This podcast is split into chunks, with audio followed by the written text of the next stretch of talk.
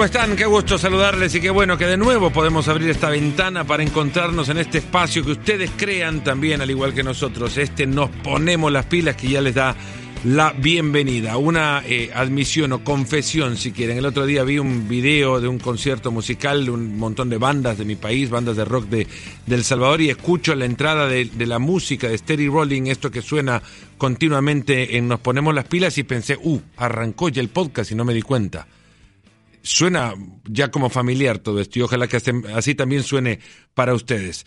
Eh, sonará muy familiar el nombre que les eh, presento para el espacio de hoy y no necesitará de mucha, mucha presentación, pero merece serlo y, merece hacerse quizás hasta de pie.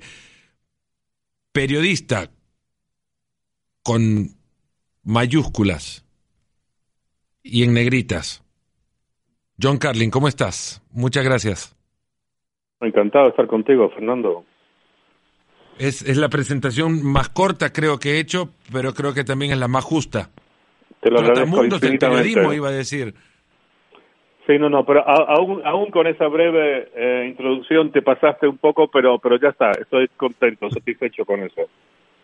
Eh, el periodismo, John, eh, merece ser levantado, ¿no? Merece colocarse en un lugar donde se pueda presentar a alguien con el lujo de llamarse periodista.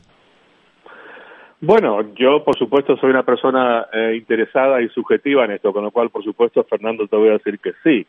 Pero lo que agregaría es que esto ya decir esto ya es un poco repetitivo, pero bueno, en esta época de, de fake news, o sea, de noticias de las que poco se puede uno fiar, creo que es eh, más importante que en mucho tiempo, quizás más importante que en ningún otro momento de mi larga vida, que, que se haga un, un buen periodismo eh, contrastado, que la gente, eh, que con periodistas, todo la palabra a mí no me gusta mucho esta objetividad porque creo que no es posible en un ser humano, quizá en un robot, pero pedir honestidad y también rigor y intentar dentro de lo posible eh, confirmar que las fuentes de uno son buenas y sólidas y, intentar contar la verdad. Creo que hay mucha necesidad de esto hoy en día. Es, es un auge que puede, le, le vislumbrar un, un fin y, y el regreso a la necesidad de una buena información. Sí, bueno, exacto. Yo creo que hemos tenido ya demasiados años de, como no sé, un tsunami tras otro de, de basura, de noticias basura, y muchos casos, claro, como sabemos, eh, noticias deliberadamente manipuladas por eh, elementos siniestros que quieren eh, nublar y confundir eh, en el terreno político principalmente. Así que yo creo que, que, que sí. Y además, yo creo que hay, hay señales alentadoras. Por ejemplo, un diario que creo que, bueno, la mayor parte de la gente, y yo por supuesto valoro mucho, es el New York Times, y han tenido eh, un, ascenso muy importante en, suscriptores en los últimos años, y eso lo veo como buena señal. Y yo creo que en general, aunque claro, en el periodismo y en los periódicos en particular, eh, ha habido una gran sensación de crisis debido a, al fenómeno de Internet. Eh, pero yo creo que ahí eh, los, los periódicos que tienen una identidad bien definida, que ante todo tienen un control de calidad serio, eh, no solo van a sobrevivir, sino que creo que van a prosperar. Hay medios, eh, John, que nunca se vieron tentados por el clickbait, ¿no? Este anzuelo que lo que invita es a, a generar justamente un apretón de botones para crear un número que al final te genera la, la ficticia eh, idea de, de, de, un, de, un, tamaño, ¿no? De grandeza. Sí, como la cantidad sí, de seguidores sí, de, un, de, un, de una cuenta de Twitter, ¿no? Y hay medios que intentaron o llegaron a entrar en esta tentación y, y, es muy difícil pegarle la vuelta a la tentación para regresar de nuevo a la corriente del periodismo serio e informador. Sí, creo que la diferencia entre eh, intentar ganar, digamos, dinero fácil pensando a corto plazo ir construyendo un proyecto duradero con, con cimientos sólidos y con una buena arquitectura. Eh, muchos han caído en esta tentación y han sufrido a mediano y largo plazo como consecuencia. Y los, los periódicos que han sido eh, fieles a sus raíces y no han caído en la tentación de esos clics así rápidos, eh, son los que los que van bien. Yo me acuerdo que hace ya, no sé, más de 15 años que, que empezó lo que se llamaba la crisis en el, en el periodismo escrito, eh, debido al fenómeno de, de, Internet, que de repente, no sé, que el, que el, negocio de los periódicos se convirtió como si fue, como si tuvieses una verdulería y de un día al otro, en vez de cobrar por las zanahorias y las lechugas, las dabas gratis, ¿no? Entonces, mm. lo que lo que yo pensé desde un comienzo, y esto lo, lo, lo acuerdo haberlo hablado con, con varios amigos de, de la profesión, es que los periódicos que, que, que precisamente son fieles, que tienen identidad bien definida, calidad es lo primero, la seriedad, la honestidad son los que van a sobrevivir. Y me acuerdo que lo dije hace, hace unos 15 años, que el New York Times iba a sobrevivir, el, la revista The Economist, el Financial Times, estoy hablando de periódicos del mundo anglosajón, eh, perdóname, pero eh, lo doy como ejemplo de periódicos que, que, que, no han caído en esa tentación, que se han mantenido fieles a, a, lo que siempre fueron, y estos periódicos están prosperando hoy en día. Y creo que he aquí la, la, la lección. Es una condición humana la necesidad de regresar a la, de, de vivir una vida seria, ¿no? Intuiría que cuando eh, la broma y la gracia detrás de una noticia eh, que te invita a, a, conocer quién tiene los colmillos más largos del mundo o quién tiene 27 años sin cortarse el pelo, eh, eso ya deja de ser un atractivo y te pones en, en, la seriedad y en madurez, vas a regresar a buscar la información que te invita a leer madura y seriamente. Sí, bueno, yo no sé si, si yo, yo no me arriesgaría tanto como decir que eh, la seriedad es una necesidad humana. Hay mucha gente que vive eh, permanentemente en, en, la broma y en la frivolidad. Pero yo creo que se puede lograr eh, las dos cosas. O sea, tú y yo, Fernando, nos conocemos bien y nos reímos mucho y tenemos muchas bromas y muchas cosas y esto es compatible con una vida digna y seria. Lo importante es que no se confundan las cosas. Lo importante es que cuando estamos hablando de lo que se supone que es un periodismo honesto y serio, que se mantiene un cierto rigor y que cuando estamos claramente hablando en, en plan eh, en plan broma, en plan risa, que, que ahí esté, pero cuando uno se contamina al otro, ahí es donde nos metemos sin problema, no sé si me explico. Sí, sí, perfectamente. Te iba a presentar como trotamundos del, del periodismo. Sí. El periodismo definió, definió tu vida, básicamente, definió dónde, dónde estarías, eh, eh no, no solamente qué sería, sino dónde estaría, básicamente. ¿A dónde has estado? Bueno, eh, he estado en muchos lugares. He estado de, de, de, corresponsal fijo, viviendo, o sea, viviendo un año mínimo como corresponsal en, eh, en, en Argentina. Bueno, no, en Argentina empecé en el periodismo, pero no de corresponsal. Pero bueno, ahí empecé. Pero de, como corresponsal extranjero, representando un diario, como su periodista fijo en ese lugar, fue en México, en El Salvador, en Nicaragua, en Sudáfrica y en Estados Unidos. Ahora, más allá de eso, he hecho reportajes eh, en plan estos trotamundos, como dices tú, en unos otros, no sé, 50, 60 países de los que he escrito reportajes de un tipo u otro. Eh, habiendo estudiado en todos estos países las la condiciones de, de, vida de cada uno de, sus sociedades y sus culturas, es imposible definir al, al mundo de hoy como la, el resultado de un, de un evento puntual. Pero ¿por qué considerarías, John, el, el, el no sé si resurgir del populismo en tantos países del planeta? Uf, ¿a qué se debe? Me estás preguntando.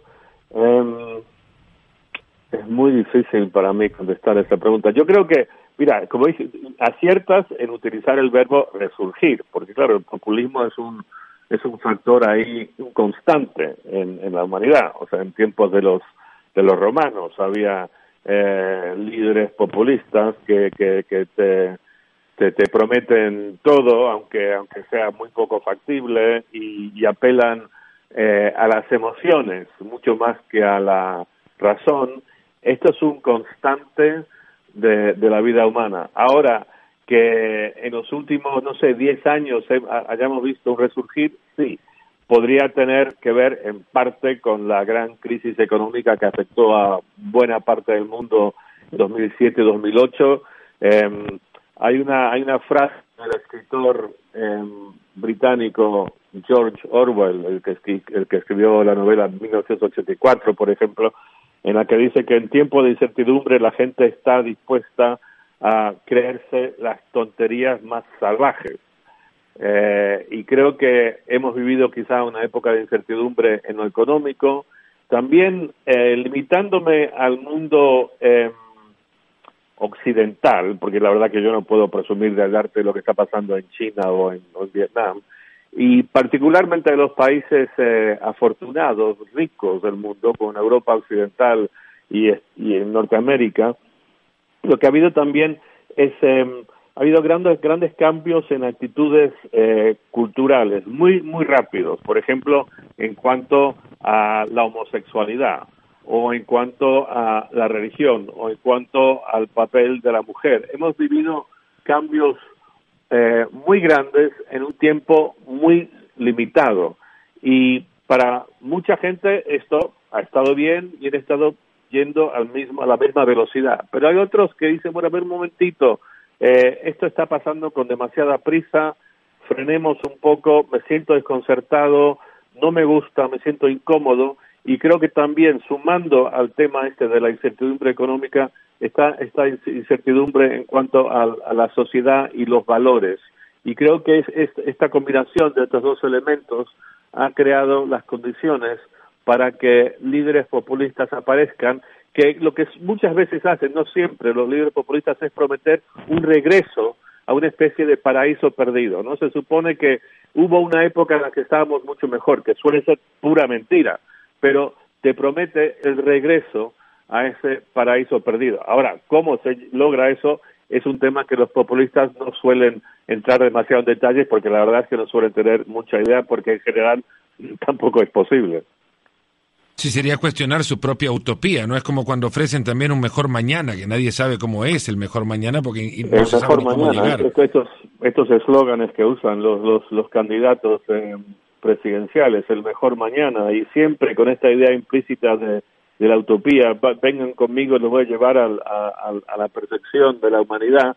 Y claro, en cuando, cuando, alguien, cuando viene un, un líder político, un movimiento político y me ofrece la utopía, ahí yo ya desconfío un montón, porque si hay una cosa que tengo muy claro, habiendo visto, como has mencionado tú, Fernando, he visto mucho mundo, además he leído mucha historia, es que el, el mundo no, no, no se va a, a, perfeccionar nunca. Los seres humanos tenemos todos, cada uno de nosotros, nuestras fragilidades, debilidades, vanidades, tonterías, egoísmos, y, y, lo, y lo mejor que se puede hacer es intentar, no sé, limitar los daños eh, a los que somos proclives los seres humanos e ir mejorando cosas poco a poquito, apagando fuegos, haciendo que la vida sea un poquito más cómoda, que haya menos desigualdad, que haya menos pobreza, que haya menos, haya mejor educación, pero poco a poco. El que, te, el que me promete una utopía, por ejemplo, el proyecto eh, marxista, eh, pues lo siento mucho, no, no confío, adiós. Yo quiero a alguien que me dé soluciones prácticas en el mundo real, con todas sus limitaciones y sus problemas. 1968 se caracterizó por, por un eh, esparcimiento revolucionario, digamos, de una juventud que se sentía ya necesitada de ocupar un lugar en la, en la sociedad y parece que se ven múltiples 1968 en esta era de las redes sociales en las que los mensajes se esparcen con mucha velocidad, quizá con la misma velocidad con la que has descrito que surgen eh, muchos llamados de atención a, asuntos sociales que quizás antes no eran atendidos con, con la seriedad con la que aparentemente se atienden hoy. ¿Este es uno de los efectos de las redes sociales, John? Sí, sin duda. Lo que lo que vemos con las redes sociales es un efecto como turbo, ¿no? Todo multiplicado, eh, todo a una mayor velocidad. O sea, antes eh, tú y yo, Fernando, estábamos en un bar hablando y quizá diciendo tonterías. O sea, claro que tú y yo somos gente muy seria, jamás diríamos tonterías, pero imagínate, hipotéticamente, hablando de tonterías, eh, cómo vamos a resolver los problemas del mundo, nuestra visión utópica. Bueno, pero se invitó al bar, estamos tú y yo y un par de amigos más. Ahora esa conversación las mandas al planeta entero en, en, medio segundo y lo pueden llegar a ver en miles, por no decir millones de personas. Y, con esto vuelvo al inicio de nuestra conversación, precisamente que porque hay una, estos como tsunamis de, de, de, de, frivolidades y medias verdades y a veces directamente basura, por eso creo que hay una necesidad, necesidad urgente de tener eh, medios, periódicos, periodistas que sean honestos y rigurosos y que examinen eh, todos, todos estos, esta, estos, este torrencial que tenemos de, de, noticias y de ideas y de propuestas. Un par de temas atrás hablábamos de las figuras que emergen prometiendo eh, cambios utópicos o sustanciales, tan, tanto así que parecen imposibles de ser logrados, y sin embargo, eh, pienso en un personaje que conociste muy bien, que no sé si llegó a prometer esto, pero servía como una figura mesiánica, si se quiere, ante eh, el infernal ambiente que vivía su clase, su gente en, en su país. Y Nelson Mandela era, era eso para Sudáfrica, un, un mesías. No, es que precisamente aquí está el tema. Es que Mandela nunca prometió que tú vótame a mí y yo te voy a yo te voy a, garantizar eh, que vas a tener una linda casa y tus hijos van a tener la, mejor educación y van a estar sanos y saludables hasta los 100 años. Eh, no, él lo que hizo fue justo lo que estoy diciendo que lo que se debe hacer, que es intentar eh, resolver problemas. O sea, por ejemplo, eh, dejo de hablar de Mandela un segundito, lo, lo aparcamos un segundo. O sea, algo que sí se puede hacer es en determinado momento de la historia tienes el fenómeno de la esclavitud en el siglo XIX. Bueno, pues eso es algo muy concreto que podemos atacar, intentar resolver y se resolvió. Pero cuando Lincoln o otros líderes políticos del siglo XIX eh, prometen que van a acabar con la esclavitud, no te prometen al mismo tiempo que te van a dar la, la felicidad, la paz, la utopía para siempre. En el tema, el, tema de Mandela, eh, él lo que se dedicó a vida a hacer es acabar con precisamente esa esclavitud que fue el sistema de apartheid en Sudáfrica e introducir eh, la democracia y que todos puedan votar independientemente de su raza y que haya igualdad en todas las condiciones de, de la ley. Entonces, eso es lo que él ofreció. Después, una vez que tengamos democracia, eh, eso es garantía de que vamos a ser todos eternamente felices y prósperos. No, eso, eso, ese es un problema para otra generación. Mandela prometió lo que prometió y lo logró, y ya está. Y un problema individual también, ¿no? El, el, poder convivir en sociedad democrática ya termina también reduciéndose en un problema de personas y no, de entiendo, Fernando. No te entiendo. Cuando, a ver, la democracia es una forma de, gobierno y al final es, es propuesta en su ausencia, un cambio radical como el que proponía Mandela era, era necesario para que el país pudiera empezar a relacionarse en democracia. Y a lo que voy es que es entre las personas en, el que se, en, quienes se tiene que resolver ah, eh, los problemas. sí, perdón, sí, exactamente. Al final eh, lo, lo, que logró Mandela fue, eh, no sé, cambiar las reglas del, del juego y hacerlas eh, más ecuánimes. O sea, antes jugaban que, no sé, eh, entremos en un terreno que tú y yo conocemos bien, el fútbol. O sea, en, en, tenías un partido de fútbol en el que, en un caso, el, el arco era eh, un arco diminutivo que apenas entraba una pelota y el otro arco era un arco de tamaño reglamentario eh, grande, o sea que se jugaba de una, de una manera muy injusta. Él hizo que eh, todos los reglamentos, que todo fuese igual para todos, y ahora después los jugadores tienen que salir a jugar, y ahí cada uno tiene que tomar responsabilidad eh, y hacer su, su papel, y lo mismo en una, en una democracia, por supuesto. En, tus múltiples obras, John, tuviste la posibilidad de estar cerca de, del, del, líder que es Nelson Mandela.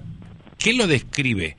Más allá de lo que nos has contado, ya un poco el mm. cambio que provocó en mm. Sudáfrica, pero ¿qué lo hacía él como ser humano alcanzar mm. esas metas propuestas eh, para cambiar su país? Sí, Bueno, mira, em, por supuesto que es eh, difícil para mí reducirlo a unas pocas palabras, pero lo, lo, lo intento. Creo que por un lado tenía, em, de cierto modo, casi la suerte. No sé si es una cuestión biológica o es algo una función de tu entorno, pero tenía una, una enorme presencia. Era muy, era carismático, pero con C mayúscula. Y, y cuando digo carismático, lo que quiero decir con eso es una persona que tiene una colosal confianza en sí misma, que más allá de la arrogancia, él sabe que es un personaje atractivo, importante. Él entra en un salón donde hay 200 personas y no conoce a nadie y él sabe, de cierto modo, en la profundidad de su ser, que va a caer bien, que, que su personalidad es magnética, que la gente le va a respetar y lo va a querer. Y esto es algo que creo que o lo tienes o no lo tienes. Eso por un lado. Eh, por otro lado, lo que tenía como político y él tuvo que negociar y todos los políticos, especialmente en un ambiente democrático y particularmente en el caso de Sudáfrica que tuvo que negociar el final de una tiranía, de una tiranía y, y, abrir las puertas a la democracia, para negociar y hacerlo bien, creo que es muy, muy, muy importante tener la capacidad de meterte en la piel, en los zapatos del otro, del rival. O sea, la palabra que se usa mucho hoy en día, casi demasiado, pero la palabra sería la empatía él podía entender cuáles eran las aspiraciones, pero también los miedos de sus rivales. Y si logras hacer ese salto y tener, de cierto modo, la generosidad y el respeto hacia el otro para hacer ese esfuerzo, con eso yo creo que llegas muy lejos en, en, en, un panorama político democrático. Y eso es lo que él, tuvo. Es, y, fue, parte de una tremenda generosidad y respeto y también entender algo que requiere mucha sagacidad para, para entenderlo, pero que todos tenemos nuestras posiciones políticas y, y son como casualidades de la vida. Eh, no, uno no, no tiene que llegar a la conclusión de que porque tú eres de derecha tú eres de izquierda, ergo eres una persona hacer un juicio moral. En el caso de Mandela, él tuvo como sus rivales gente blanca que era claramente racista, que apoyaba la parte y tuvo que ganárselos y convencerlos.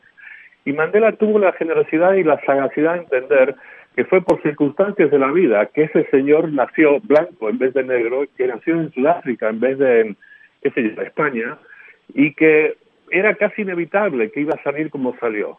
Y entonces, una vez que entiendes eso, tienes que no es una cosa que una persona es intrínsecamente mala, sino que producto de las circunstancias y que se puede quizá con un poco de esfuerzo convencer y persuadir. Ahí ya empezamos bien, y empezamos mucho mejor que muchísima gente, y, y, no solo los políticos, sino que todos lo hacemos porque tú perteneces al otro bando, eres malo, punto, juicio moral. Y creo que Mandela pudo superar esa, superficialidad, esa superficialidad en, en, sus planteamientos.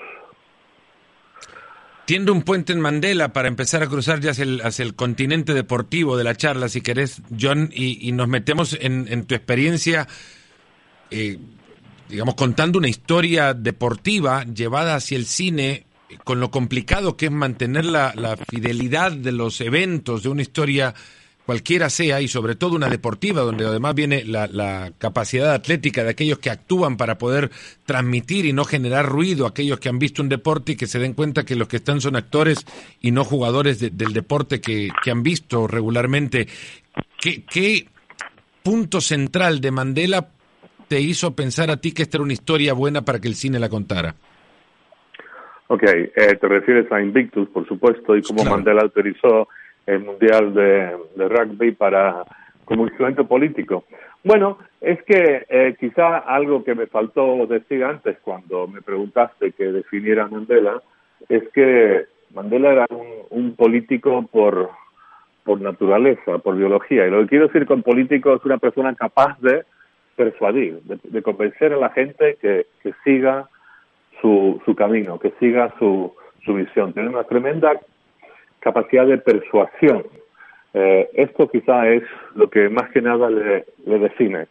Y entonces, em, él vio siempre estaba como alerta a cualquier posibilidad que surgiera para poder convencer a la gente que siga su camino. Entonces, de repente, en Sudáfrica aparece el Mundial de, de Rugby, que se celebra ahí eh, un año después de que él llega al poder, una época políticamente delicada en su país, en la que había mucho temor de que podía surgir una especie de contrarrevolución de la extrema derecha.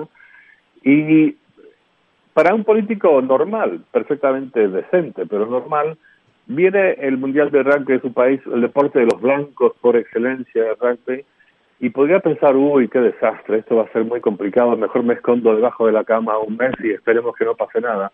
Pero Mandela ahí vio, en lo, otro hubiera visto eh, simplemente motivos por estar pesimismo, pesimista de su estado, él vio una oportunidad y vamos a darle la vuelta a este deporte que ha sido un símbolo de división y transformarlo en instrumento de reconciliación.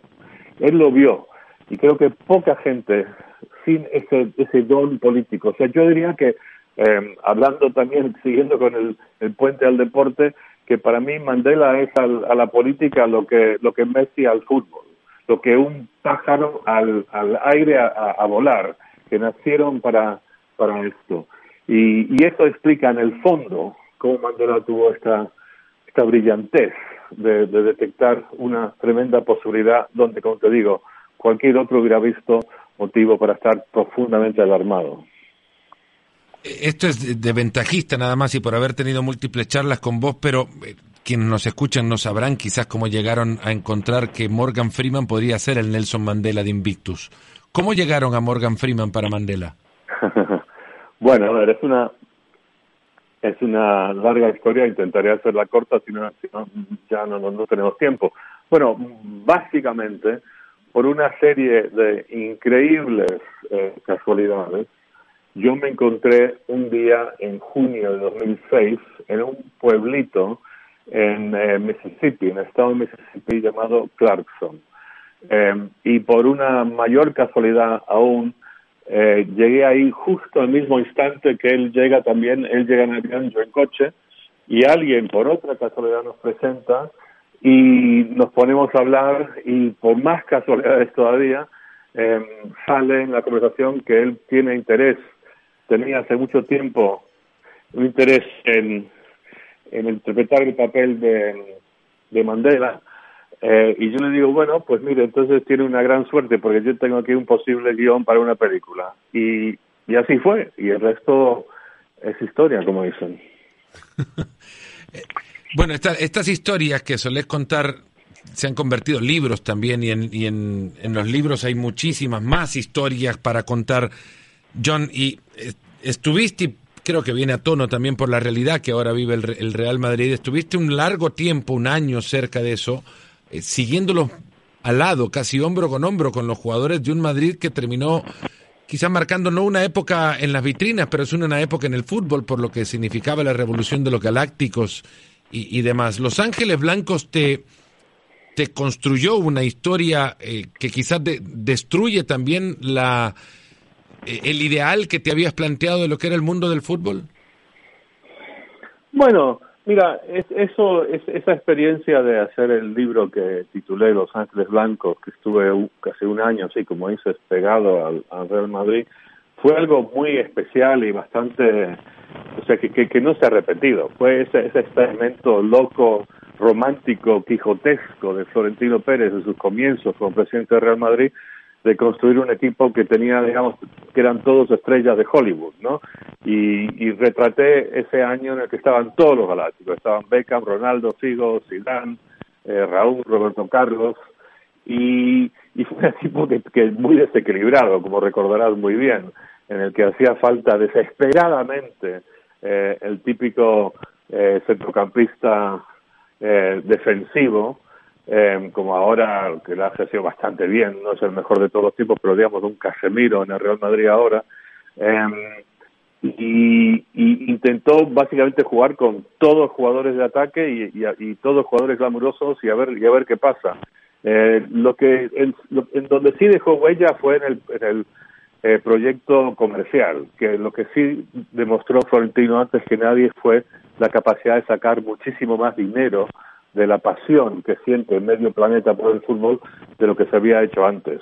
Pero ese proyecto fue una, una especie de locura y me acuerdo que el jugador que más me, llamó la atención y más me fascinó en ese periodo que estuve tan atado al, equipo fue Zidane, que ahora, claro, vuelve a estar en, el foco de la noticia. ¿Te fascinaba como jugador o por lo que veías en su comportamiento fuera de la cancha? No, no, no solamente como jugador. O sea, fuera de la cancha nada especial. Es más, lo entrevisté y me pareció un tipo eh, no solo aburrido, sino casi respetuoso en la falta de interés que demostró en hablar conmigo. Em, pero a mí no me importa. O sea, yo los futbolistas los juzgo simplemente por cómo son en el campo y si juegan maravillosamente bien, si es una delicia verlos jugar como Zidane, pues mira, eh, le perdono todo. Eh, Messi tampoco no, es la persona más eh, mandelesca, más carismática del mundo, pero me da exactamente lo mismo. Me da tanto placer ver jugar a Messi que no me interesa, no me importa para nada cómo es, cómo puede ser como ser humano en la intimidad. Le deseo todo lo mejor en la vida y seguro que es un buen padre de familia y todo esto, pero no, o sea, y Zidane como Messi, como otros grandes jugadores, disfruto de ellos como actores ahí en el campo y se acabó conociendo lo que conoces de Florentino Pérez y sabiendo lo que él y el mundo percibe del Real Madrid, podríamos eh, aseverar que le duele muchísimo no haber tenido a Messi en sus filas. eh, absolutamente sí, Florentino soñó con fichar a Messi, le hubiera encantado fichar a Messi.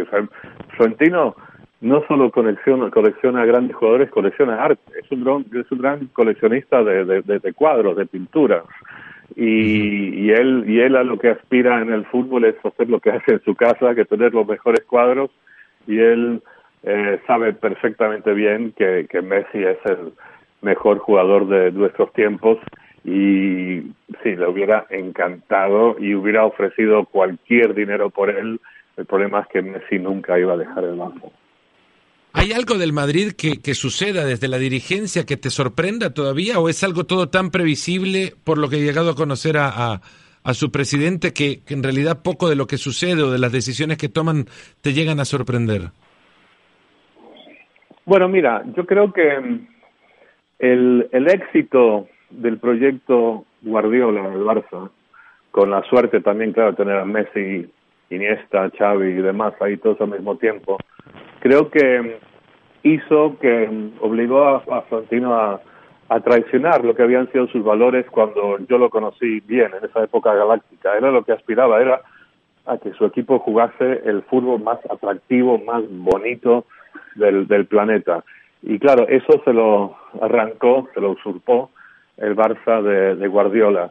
Entonces, una especie de desesperación, de, de reacción casi histérica, es lo que hace fichar a Mourinho. Y Mourinho era exactamente el polo opuesto a todo lo que eh, Florentino aspiraba y además él aspiraba a eso en base a sus sueños, a sus recuerdos de la infancia. En la infancia iba al Bernabéu a ver al gran equipo de Di Stefano y Puskas.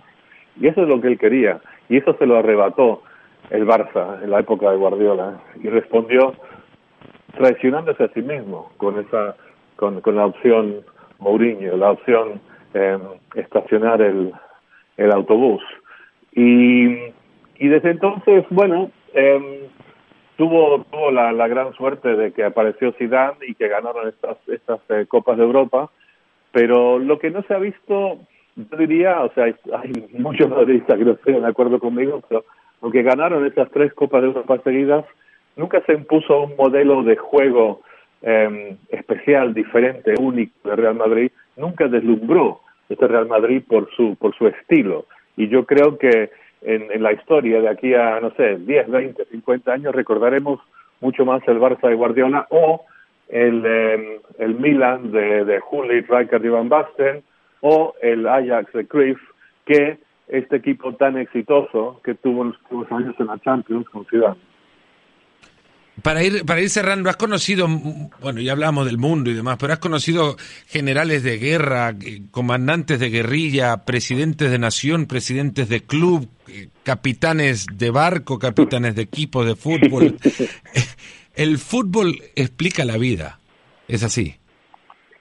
Bueno, yo creo que el fútbol eh, es el espejo de la vida.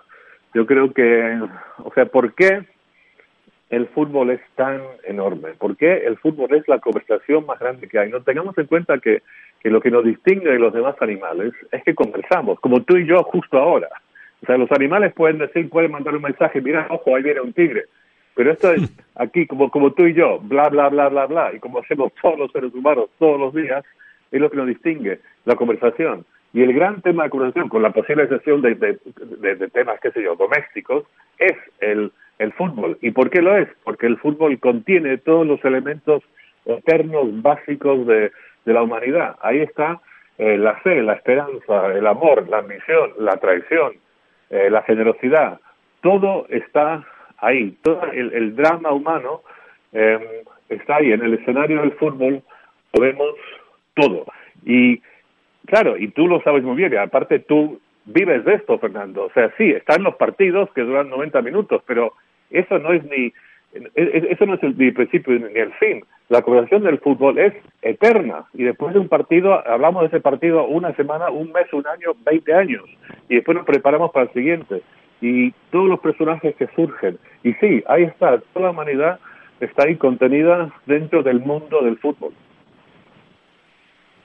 Pues hay muchas cosas para hablar de este mundo del fútbol, John, y, poco tiempo para hacerlo en este espacio, pero si me permitís eh, dejar abierta la puerta para una segunda parte de esta conversación, que no, que no nos tardemos mucho en cumplirla, de verdad, que la he disfrutado un montón. Pues para ti, mi amigo Fernando, cuando quieras, a la orden. John Carlin nos ha acompañado en una edición más de Nos Ponemos las Pilas. Muchas gracias, John, y a ustedes que nos han acompañado también escuchando esta pequeña conversación de un poco y de todo. Se cuidan mucho, hasta la próxima. Gracias por escucharnos. Busca ESPN Deportes en iTunes y TuneIn para más podcasts.